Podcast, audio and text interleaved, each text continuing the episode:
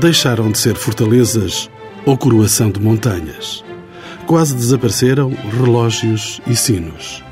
Os seus interiores tornaram-se mais austeros, translúcidos, alguns. Os materiais de construção foram alterados. O altar-mor e o presbitério perderam preponderância. Caíram os altares laterais. A Assembleia Litúrgica ganhou novo poder e maior expressão. Foram as mudanças que, a partir dos anos 50, ocorreram nos templos católicos em Portugal, ainda antes da queda do latim, por obra e graça do Concílio Ecuménico Vaticano II, realizado em Roma de 1962 a 1965. Em Lisboa, dinamizado por um grupo de arquitetos recém-diplomados e alguns estudantes da Escola de Belas Artes, surge em 1952 o MERAR, movimento de renovação de arte religiosa contra os modelos tradicionalistas e neomedievalistas que vingavam nas áreas urbanas de Lisboa e Porto. Uma década depois, em 1961, por emanação do mesmo grupo, é criado na capital o Secretariado das Novas Igrejas, integrado por nomes como os de Diogo Lino Pimentel, Paulo Portas, Nuno Teutónio Pereira, Freitas Leal, João Almeida, Luís Cunha, Formosinho Sanches, Costa Cabral e Eduardo Neri, entre outros. Os encontros com o património assentaram hoje a reais na Igreja do Sagrado Coração de Jesus, em Lisboa, que no próximo ano celebra quatro décadas da sua inauguração. O pároco, Vítor Gonçalves, recentemente aqui chegado, diz-nos da importância deste templo, modelador dos ventos novos da arquitetura e da liturgia do Vaticano II a sua disposição, onde a centralidade do altar de todos os lugares é alcançada. E ao mesmo tempo, apesar de ser um, um sistema um pouco clássico, não, não é a envolvência dos bancos, mas sente-se, e principalmente quem celebra quem está na zona do presbitério, sente uma envolvência muito grande. Depois as suas aberturas de luz que criam a sua ligação muito profunda com o exterior, com o espaço urbano, tipicamente urbano, mas de um átrio que é um átrio aberto. Eu gosto muito de comparar a própria construção a um coração o coração que tem artérias por onde o sangue passa. E a passagem das pessoas aqui é uma componente importantíssima para a liturgia, não só na celebração dos atos litúrgicos, mas naquilo que é este espaço como espaço de oração, por onde as pessoas passam e por onde voltam novamente para o ritmo do trabalho, fortalecidas, eh, consoladas ou simplesmente mais serenas ela corresponder às novas necessidades da liturgia. Eu penso que a liturgia é sempre encontro das pessoas umas com as outras e com Deus.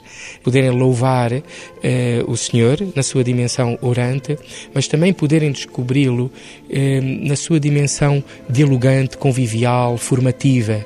E por isso, esta igreja, o facto dela não estar no centro da própria área de construção, mostra que o culto é um aspecto fundamental, mas não pode ser o único porque a outra dimensão que cria comunhão e que cria relação entre as pessoas é que pode dar sentido ao culto, porque senão fica uma coisa desligada da vida. Aproximo-me do arquiteto Nuno Teotónio Pereira, de 87 anos, e sinto ainda a ferver de paixão pelos idos de 50, quando a sua mão criadora começou a erguer, entre outras obras, templos tão inovadores como a Igreja das Águas em Penamacor, a do Coração de Jesus em Lisboa, a paroquial de Almada e de Boidobra, na Covilhã, e o mosteiro de Sassueiros, em Oeiras.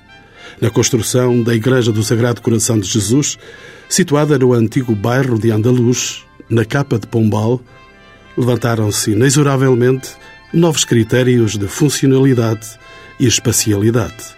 Arquiteto Nono Teotónio Pereira. Atendiam a novos eh, critérios de funcionalidade e de espacialidade. E estavam muito de acordo com o novo espírito que animava a Igreja Católica nessa altura, inspirada no Concílio Vaticano II. Um novo espírito de abertura, como dizia o Papa, de adjornamento, de se pôr eh, de acordo com as realidades eh, do tempo e, uh, ao mesmo tempo, de, de se inserir no movimento mais geral que havia da renovação da arte, da pintura, da escultura, da arquitetura, etc. Apesar de ser um projeto, Sr. Arquiteto, apesar de ser um projeto da década de 60, constitui uma espécie de inspiração para a nova arquitetura das igrejas construídas a partir desse momento? Bom, eu penso que talvez não seja já uma inspiração, porque já se pode dizer que, que é um resultado desse movimento. Penso que é um, é um modelo importante, é um exemplo muitíssimo importante, e, mas insere-se já numa cadeia de construção de novas igrejas. Ela é o, o resultado de um concurso de projetos que foi aberto entre arquitetos. Não resultou da escolha de, de, um determinado arquiteto para fazer o projeto, foi o resultado do concurso, e esse concurso foi imposto, ou foi resultado de diligências que o nosso movimento de renovação da arte religiosa, eh, que conduziu todo esse processo, é uma proposta que foi feita ao Cardeal Sergeira dada a importância da Igreja na cidade de Lisboa, então eh, nós dissemos que devia ser aberto um concurso público, em vez de o projeto ser atribuído a um arquiteto convidado. E isto foi já uma inovação. Inovação e, digamos, e contribuiu para a qualidade de, de, de, depois do projeto. Com a Igreja do Sagrado Coração de Jesus, foi a primeira vez, Sr. Arquiteto, que se pensou a Igreja a nível da integração humana. Ela foi colocada, digamos assim, no meio da cidade. Sim, integração urbana foi um projeto extremamente complexo e difícil. Houve um arquiteto que teve preponderância, que foi o Nuno Portas. E foi ele que mais insistiu na ideia da eh, inserção da igreja na, na malha urbana. Porque eh, anteriormente tinham sido realizadas algumas igrejas em Lisboa, infelizmente de qualidade muito medíocre, porque atrasadas no tempo. Está a referir-se especialmente, Sr. Arquiteto? Eh, Santo Constável, eh, São João de Deus, São João de Brito e a construção dessas igrejas animou muito o nosso grupo de católicos, artistas, arquitetos, etc. Animou-nos muito a combater para que esse processo não continuasse. Era um movimento contestatário que se erguia dentro dos arquitetos. Um movimento contestatário, um movimento de renovação da arte religiosa que foi aceito pelo Cardeal Sergeira e no quadro do qual nós desenvolvemos várias ações nomeadamente a realização de uma grande exposição de arte religiosa contemporânea. Estabelecemos relações com movimentos eh, parecidos no estrangeiro, especialmente em França e Itália, e portanto foi nesse quadro que nós criticávamos muito as igrejas que estavam a ser construídas em Portugal, eh, retrógradas, eh, sem ligação com o nosso tempo, eh, divorciadas de qualquer relação com a, a arte contemporânea e, e criámos esse movimento. Ser arquiteto, que outros passos, e olhando agora ainda mais em pormenor esta Igreja do Sagrado Coração de Jesus, que outros passos funcionais integraram esta igreja? A igreja foi construída num espaço residual que existia na cidade, eh, dentro de um quarteirão, nós aí também nos inspiramos no modelo das igrejas eh, da reconstrução da Baixa Pombalina, que não são edifícios isolados, mas integrados em quarteirões. E isto por oposição às, exatamente às, àquelas que estavam a ser feitas na altura, que eram uma espécie de edifícios, que eram edifícios isolados, eh, distanciados da população, e, portanto, inspirámos aí, inserimos na no, a igreja no quarteirão e aproveitamos essa circunstância para criar espaços diversificados para uh, as diferentes atividades. Pretendiam dar respostas às necessidades da comunidade envolvente, era isso? Exatamente, exatamente. Não, não fazer só a igreja principal, mas fazer construir também construções para outros usos da, da, da coletividade. Este espaço que está aqui envolvente, em frente à igreja, que se ramifica por várias eh, entradas do próprio espaço. Exatamente. Biblioteca, serviços sociais, eh, cafeteria, enfim, ginásio e outras atividades que se, se, se quisessem eh, atribuir. Mas, do conjunto, destaca-se claramente o edifício do corpo principal da igreja que é uma inovação, digamos assim. É, não, não digo que, seja, que seja uma inovação, mas é, é um aspecto que essa, essa igreja, como outras dessa altura, manifestaram, enfim, traduziram que foi um grande relevo dado ao espaço da comunidade, da comunidade de, de litúrgica. O espaço da, da igreja propriamente dito, é todo, todo dedicado à, à Assembleia dos Fiéis. Por exemplo, não fizemos uh, uma coisa que se fazia desde há, há séculos, que era uh, pequenas capelas para devoções uh, pessoais. Vários altares. Vários altares, não fizemos isso, é um único altar o único espaço, e a, a igreja, o espaço da igreja organizado por forma a, a envolver esse, esse altar. Para quê? Para que eh, houvesse participação dos fiéis nos atos litúrgicos. Prosseguimos o debate sobre a nova arquitetura religiosa no corpo amplo e sereno deste templo, Prémio Valmor em 1975 e Monumento Nacional desde 2006. Convoco o padre arquiteto João Norton de Matos, de 46 anos, jesuíta, licenciado em Arquitetura, Filosofia e Teologia. O arquiteto João Alves da Cunha, de 35 anos, doutorando em História da Arquitetura e professor na Escola das Artes da Universidade Católica e o arquiteto Diogo Lino Pimentel, de 75 anos, que integrou e dirigiu o movimento de renovação da arquitetura religiosa. A quem pergunto que acontecimentos estiveram na origem desse movimento no estrangeiro e em Portugal. Bom, felizmente em Portugal não foi a guerra, quer dizer, que não chegou cá, mas na Europa Central toda eh, houve realmente enfim, a necessidade de, de, refazer, reconstruir, partir de zero, não é? Com muitas das coisas. E a Igreja teve um, um papel que foi, creio que foi importante. Aliás, é curioso de uh, tomar conhecimento do que é que era o programa das igrejas que foram construídas no centro da Europa a seguir à guerra, porque eram programas extensíssimos em que a Igreja assumia supletivamente uma data de funções que estavam distribuídas normalmente, enfim, quer dizer, pela sociedade civil ou, ou mesmo por, por entidades oficiais, não é?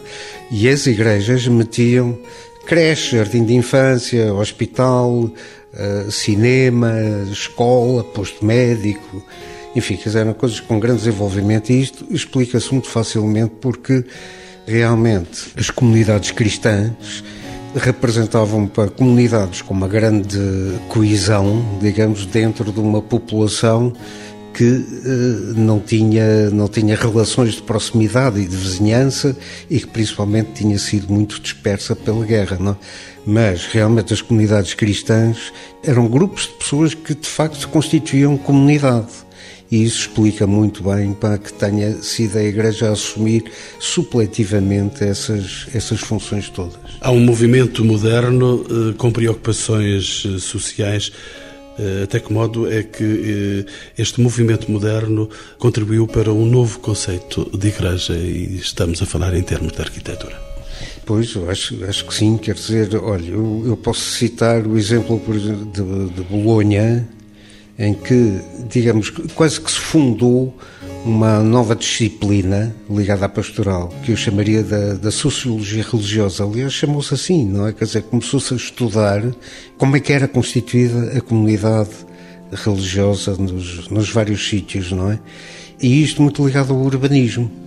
Quer dizer, não importava só construir igrejas em qualquer sítio, era preciso responder à pergunta que igrejas é que precisamos de fazer, quais, aonde, porquê, de que modo. Quer dizer, todas estas interrogações têm que ver com o urbanismo, com a sociologia, com a pastoral, com a liturgia, com a arquitetura. Ser arquiteto aqui em Portugal e nos anos 30 e concretamente em Lisboa temos a Igreja de Fátima que vem responder ainda a questões porventura tradicionais. Estará já ela envolvida pelo novo movimento que se cria em Portugal? A Igreja de Fátima tem uma característica muito importante, quer dizer, que é ser uma igreja que pensa, quer dizer, ao ser feita o programa dela e, enfim, quer dizer, a participação de Monsenhor Pereira dos Reis também, quer dizer, como dando apoio ao arquiteto Pardal Monteiro, foi uma igreja que, de algum modo, reequacionou a rotina em que se tinha caído. Todo o século XIX para trás, até nós, no fundo, os neorromânicos, os neogóticos, os neo-isto, neo-aquilo, etc. Não é? Quer dizer, e na Igreja de Fátima, isto em Lisboa, a Igreja de Fátima traz justamente uma novidade que é assim, esperem aí, isto de igrejas há que ver como é que é, não é simplesmente repetir o que chegou até nós, ainda por cima de tradição recente e por vezes duvidosa até. E não foi apenas ao nível dos materiais utilizados que isso se fez? Não, não, mas também, quer dizer, porque eh, justamente introduz ao mesmo tempo que diz é preciso repensar a igreja, a igreja edifício, também introduz a noção de é preciso repensá-la em termos de arquitetura. Pronto, e é isso que é feito.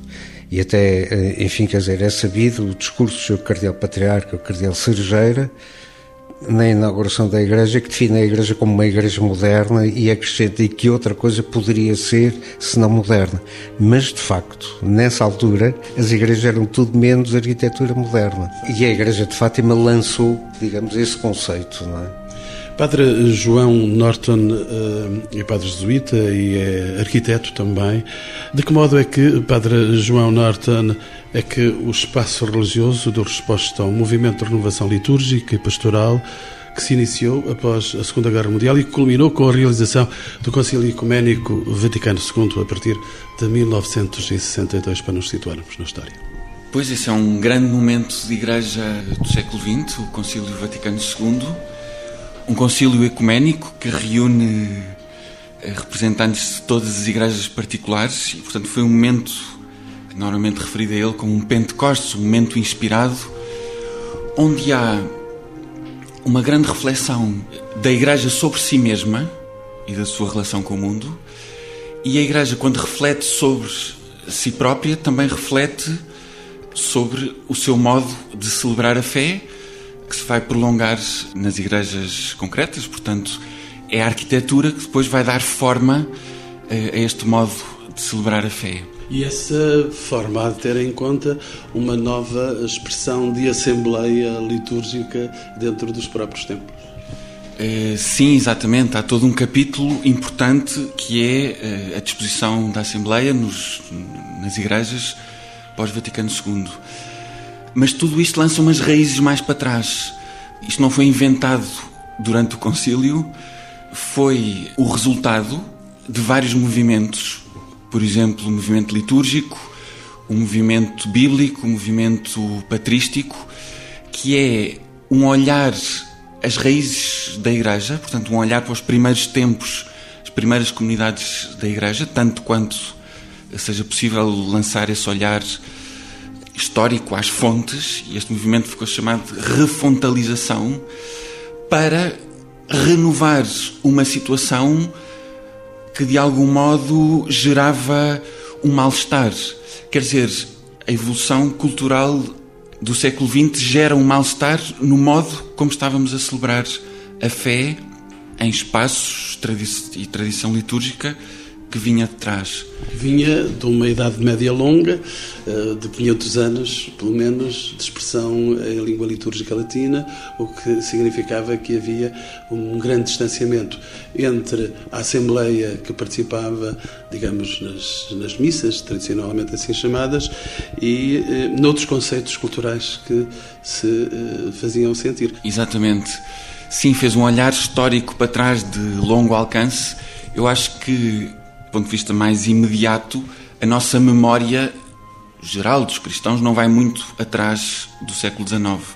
E do século XIX herdamos uma tipologia de celebração da fé que foi renovada no Concílio Vaticano II. Ou seja, a revalorização da Assembleia parte da questão quem é o sujeito da celebração da fé. E o sujeito da celebração da fé é a Igreja.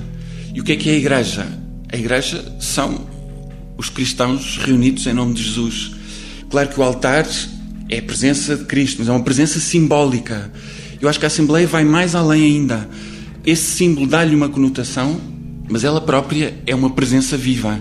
Arquiteto Diogo Lino Pimentel. Mas eu diria que o Concílio Vaticano II, nestas matérias, quase que funcionou como um como tendo feito uma síntese de coisas que vinham de trás. Quer dizer, havia um movimento litúrgico, teológico, enfim, de, que o, o padre João Norton acabou de, de descrever e de referir, havia também um movimento de arquitetura moderna que começa, quer dizer, com a arquitetura pós-industrial, a arquitetura do ferro, estou-me a lembrar, sei lá, da igreja do Perret, etc., quer dizer, que eram, eram tudo coisas que, que vinham a caminho e que o Concílio Vaticano II assumiu e fez a síntese desses, desses vários aspectos, todos eles relacionados com as igrejas, com a construção de igrejas. Padre João Norte? O arquiteto Diogo estava a referir a igreja do Perret e a lembrar exatamente isso, que é, é muito interessante que nas igrejas, antes do concílio, começam a tomar novas características, quer dizer, a ter espaços mais unitários. Há uma organização especial do espaço, diferente pelo menos. Sim, há uma procura e que começa a encontrar certas conclusões, como por exemplo esta de um espaço muito mais unitário que depois o concílio, de alguma maneira, confirma e dá outro fogo. Arquiteto Diogo Lino Pimentel, de que modo é que hum, os novos materiais utilizados, como o betão armado, e estamos numa igreja que é a expressão disso, a Igreja do, do Sagrado Coração de Jesus, como é que eh, a expressão deste betão armado e do vidro ajudaram a concretizar esse ideal novo de ideia mais expressiva de comunidade, de fraternidade, de verdade, de pureza e de paz que se quis lançar neste novo movimento litúrgico e de construção das igrejas. Ah, eu diria que, de algum modo, aí também houve que refundar alguma coisa. Isto é, há sempre uma certa inércia na expressão, enfim, cultural das nossas atividades. Um, um, um, exemplo claríssimo disso é os primeiros automóveis que aparecem, que têm a forma de, de trens, de caleches, de tipóias, não é? Quer dizer, são tipóias com um motorzinho. Primeiro que se percebesse que o automóvel tinha que ter outro feitio, outra expressão, porque o ponto de partida era diferente e o objetivo, enfim, era andar, está bem, mas necessariamente ia-se mover de uma maneira diferente daquilo que tinha sido o carro de cavalos até aí. Com as igrejas também se passa um bocado isso, quer dizer, quando chega ao botão, etc., estava-se a repetir formas que vinham de um, de um tempo em que se construía com pedra, madeira, cal, etc., não é? Quer dizer, esta igreja onde nós estamos, o Sagrado Coração de Jesus, tem uma característica que eu acho que, que às vezes passa um bocado despercebida, é que é um, um é o recurso a usar como material de revestimento da igreja os painéis pré-fabricados. O que, de certo modo, era uma, era uma novidade, ou era uma novidade muito recente em Portugal e entre nós, e que aqui foi assumido, não é? O arquiteto Diogo Lino Pimentel falava-nos há momentos e comparativamente com os carros, os primeiros carros, saídos ainda de uma criatividade relativa estas novas igrejas necessariamente criaram, porventura, anticorpos, porventura, reações. Viram uma igreja feita de cimento armado, não era uma fábrica por onde entrávamos, pensariam, porventura, as pessoas. É, quer dizer, isso, isso, isso claro que aconteceu mas também depois a certa altura houve aqui a seguir ao concílio houve duas duas batalhas a, a ganhar uma delas era a da renovação litúrgica Quer dizer, quando, quando o Concílio veio dizer que o espaço da celebração não era a Capela Mor, não era o presbitério, mas era toda a Igreja, quando veio dizer que o celebrante não é só o padre que está no altar, mas que são concelebrantes todos aqueles que estão presentes dentro da Igreja, isto, isto de facto veio, veio chocalhar com muitas coisas. E também eh, na arquitetura das igrejas, que, que acompanha isso, quer dizer, ou até provoca de algum modo isso, porque eu tenho a teoria que, que primeiro se começou a experimentar e que o concílio que veio foi consolidar, digamos, aquilo que, que se andava a propor, mas houve, houve claro que reações e aquelas uh, coisas normais assim, isto não tem feitio de igreja. E depois a gente perguntava assim, mas o que é que é ter feitio de igreja? O feitio da Basílica da Estrela é muito diferente da, do feitio de uma igreja românica ali do Minho ou de outra coisa qualquer. Quer dizer, há muitos feitios de igreja e havia que encontrar o feitio próprio do tempo que se estava a viver. Arquiteto João Alves da Cunha, em Portugal um movimento de renovação de arte religiosa que nasce, tanto quanto sei, em 1952 e teve, de facto, um papel fundamental para a renovação da arquitetura religiosa. De que modo é que se exerceu essa influência? Eu penso que até falar de renovação da arquitetura religiosa em Portugal é falar do, do movimento de renovação da arte religiosa. Realmente houve ali naquele início dos anos 50 um encontro uh, de pessoas, arquitetos, artistas, mas não só, também alguns padres, seminaristas, que se envolveram neste esforço de, de renovação, num contexto de uma, de uma sociedade, uh, falando especificamente do caso português, uma sociedade, em termos de igrejas, marcado por uma arquitetura que se chama o Português Suave. Uh, após, já se falou da Igreja de Fátima, esse, essa construção dos anos 30, apoiada pelo Cardeal Sergeira, uns poucos anos depois, realmente surgem três igrejas que são uh, marcantes e que dão origem a todo este movimento, que são a Igreja de São João de Deus, a Igreja de Santo Contestável e de São João de Brito, portanto as três em Lisboa e que realmente apresenta uma arquitetura uh, que não vinha nada neste seguimento de, de, Nossa Senhora de Fátima, de uma fundação de arquitetura religiosa. Portanto, e estes arquitetos uh, e artistas criam aqui um movimento de, de protesto uh, e de ruptura e que precisamente a sua primeira ação é uma exposição organizada na, na Igreja de São Nicolau que ficou marcante na, e será marcante sempre na história da arquitetura do século XX em Portugal, por ser um, uma expressão bastante crítica, explicitamente crítica. E no seguimento, consequência direta dessa, dessa exposição, funda-se no ano seguinte o movimento de renovação da arte religiosa. Arquiteto Diogo Lino Pimentel, ainda se lembra desses primeiros dias? lembro, lembro. Lembro com, com, com grande alegria, porque realmente foi um, foi um movimento bastante empolgante, esse, esse movimento de renovação de, empolgante e empenhativo. E depois de ter-se chegado realmente à, à formação de um, de um, organismo dentro da, de, da, da Cúria, não é? da, da Diocese, do Patriarcado, esse, esse secretariado das novas igrejas, aliás, muito associado, e isso acho que é muito importante, a uma coisa que era o Secretariado da Informação Religiosa, conhecido pelo CIR, que justamente promovia, uh, aliás, o, o, diretor destas duas entidades era o Conde Manuel Falcão, então Conde Manuel Falcão, que depois veio a ser Bispo de Beja, não é? Não era por acaso que era engenheiro para poder perceber de maneiras diferentes estas coisas. Exatamente, pois. E, e é engraçado que até a família dele esteve na origem da entrega do projeto do chamado Franjinhas em Lisboa, que é da autoria do arquiteto Nuno Teotónio Pereira, Quer dizer, portanto, era, enfim, era uma pessoa muito ligada no, realmente a este, este movimento de, chamado Marrar e, enfim, quer dizer, as pessoas que o, que o integravam. Entretanto, é este movimento que surge em Portugal, eh, princípios dos anos 60, que tem naturalmente uh, ouvidos para aquilo que se faz uh, no estrangeiro, concretamente uh, na Alemanha, o arquiteto Schwartz, o, e depois a Igreja de Ronchamp, o Mosteiro de La Tourette e Le Corbusier contribuíram de certo modo para a experimentação também que se fazia em Portugal de novas formas de estar da liturgia dos, dos templos católicos. Falamos especialmente dos templos católicos. Sim, sim, com certeza. E isso deve-se muito a, aos contactos do, do arquiteto João de Almeida, então, então padre também, que viajou e trabalhou, enfim, quer dizer, na, na Suíça, com o arquiteto Bauer, enfim, conheceu todo, todo o movimento de construção das igrejas da, da Europa Central e que trouxe para cá muita informação, muitos contactos. É?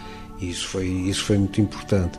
Eu tive a oportunidade, pessoalmente, eu, de fazer um, um estágio num Centro de Estudos de Arquitetura Sacra em Bolonha, do Cardeal Caro, que trazia outro, outro tipo de experiência, que era muito aquele da, o princípio de, de da formação, da a construção da igreja nunca ser uma coisa caída do céu aos trambolhões de cima para baixo, quer dizer, ser uma coisa construída.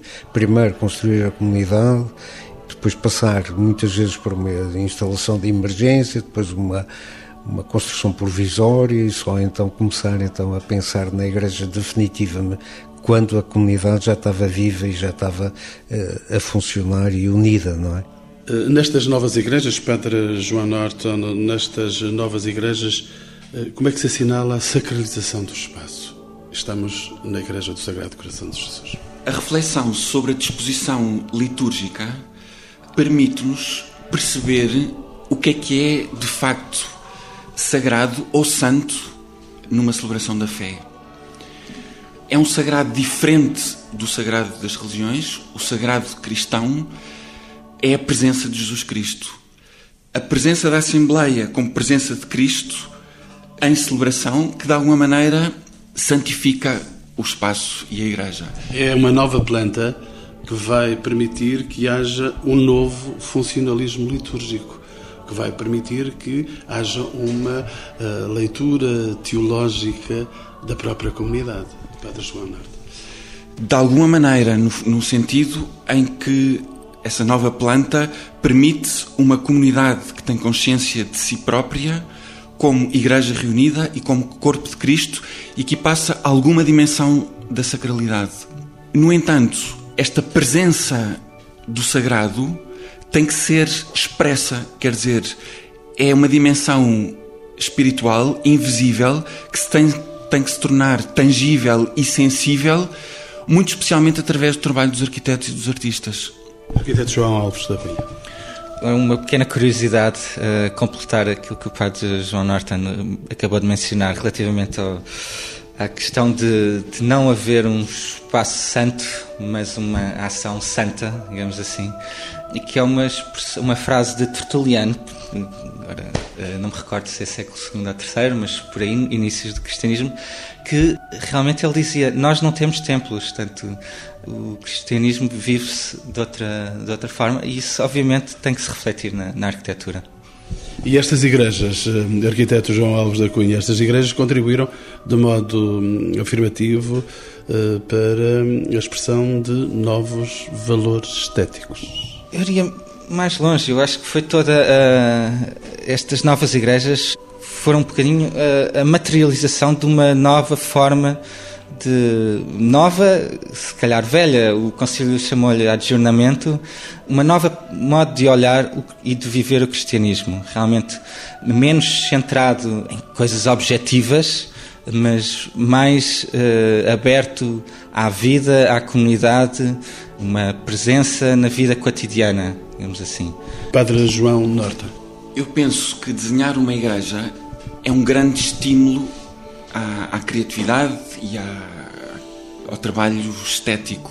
No entanto, o que aconteceu quando de alguma maneira se percebeu que havia que fazer um trabalho de exploração de novas formas foi eh, uma certa dispersão de tipologias e uma certa derivação da função simbólica, uma dispersão da, da função simbólica. Assim, os extremos caricatos é eh, pronto, a igreja entende-se a si mesma, em algumas metáforas evangélicas, como uma barca. Então aparece a igreja barco. Isto é uma caricatura, não é? Eh, quando desenhamos uma igreja, desenhamos uma igreja, não desenhamos um barco. Quando desenhamos um altar, desenhamos um altar e não desenhamos um anjo que sustenta um, uma pedra. Portanto, onde eu queria chegar é esta dimensão da expressão. E pondo os pés na terra, eu acho que olhando para as igrejas do século XX, contam-se pelos dedos aquelas onde há uma contenção, uma simplicidade, uma participação da arte para fazer de facto dos símbolos religiosos elementos da, da celebração. eh, é um exercício enorme de contenção, de ficarmos na forma, na luz, no altar, no ambão, que só acontece em obras eh, contadas pelos dedos. Arquiteto Diogo Lino Pimentel, eh, falamos do passado, falamos de 40 anos de renovação litúrgica e de construções diferentes de templos em Portugal, templos católicos.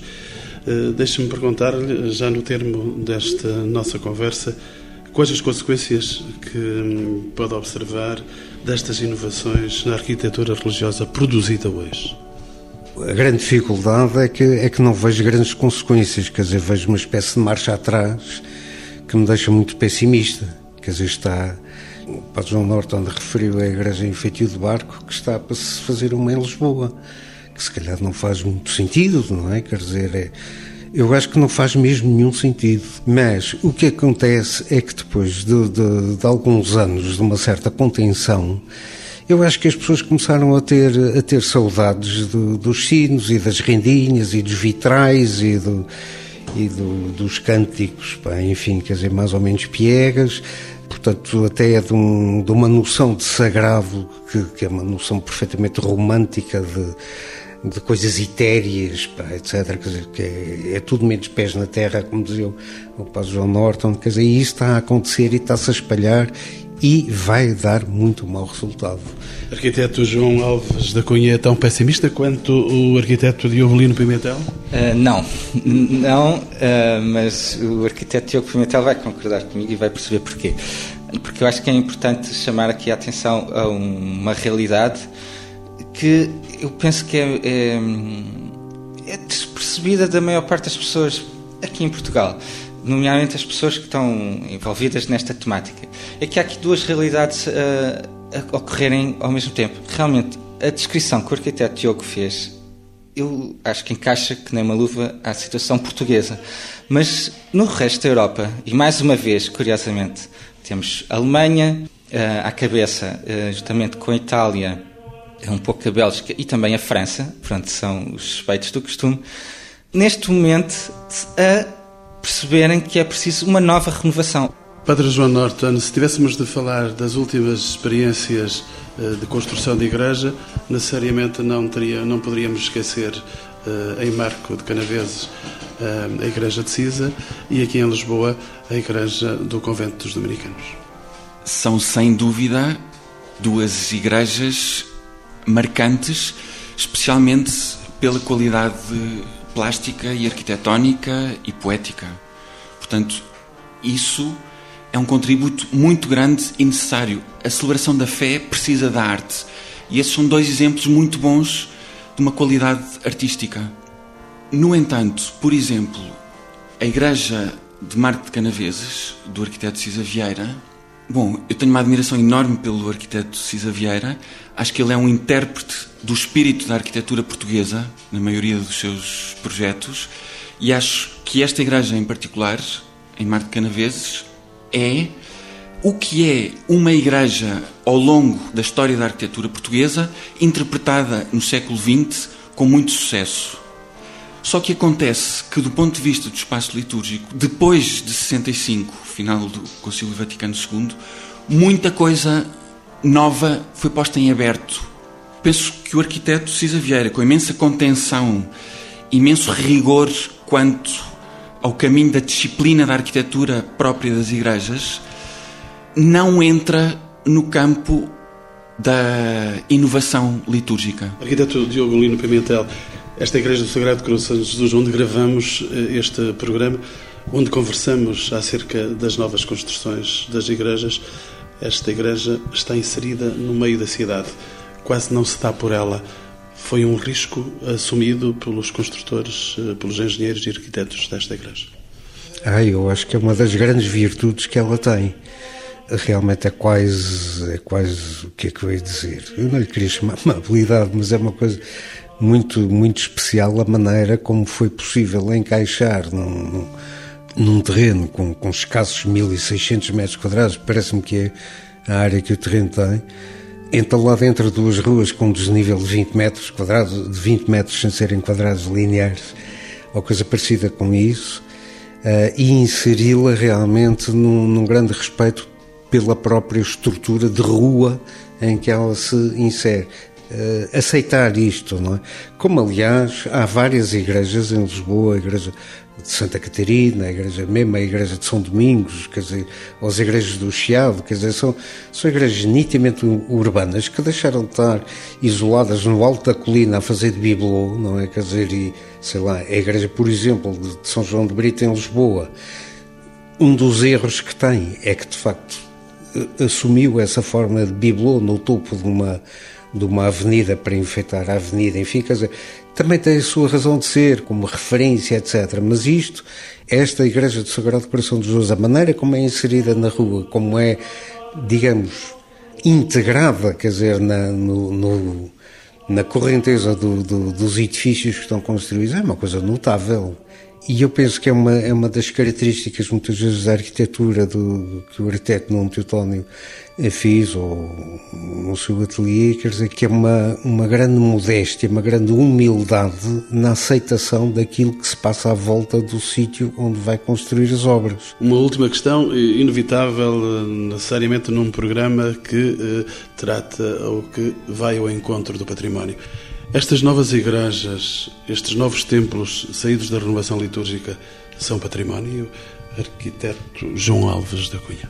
Eu acho que se, se entendermos um pouco o património como algo que pertence à nossa história, à nossa memória, à nossa identidade, então não poderemos olhar para nós, portugueses, eh, neste caso, sem olharmos para trás, para construirmos a nossa história, percebemos como é que chegamos onde estamos hoje, eh, sem algumas destas obras-chave, como esta Igreja do Sagrado Coração de Jesus, como a, a Igreja de, de Moscavide, que mencionei há pouco, ou como a Igreja das Águas, também do arquiteto Teutónio Pereira.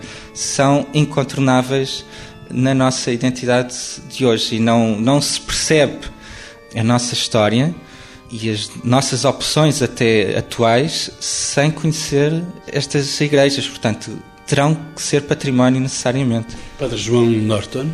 A que é que nos referimos quando nos referimos às novas igrejas. Por exemplo, se eu pensar um PowerPoint que o arquiteto João mostrou no outro dia, mostrando cerca de 20 novas igrejas construídas depois do ano 2000. Eu diria que, bom, dessas 20, eu acho que ele já escolheu algumas das melhores, 20% são património. Arquiteto Diogo Lino Pimentel. Se as igrejas são, são património, eh, com certeza, algumas delas, os tais 20%, e, e já é uma visão bastante positiva, não é?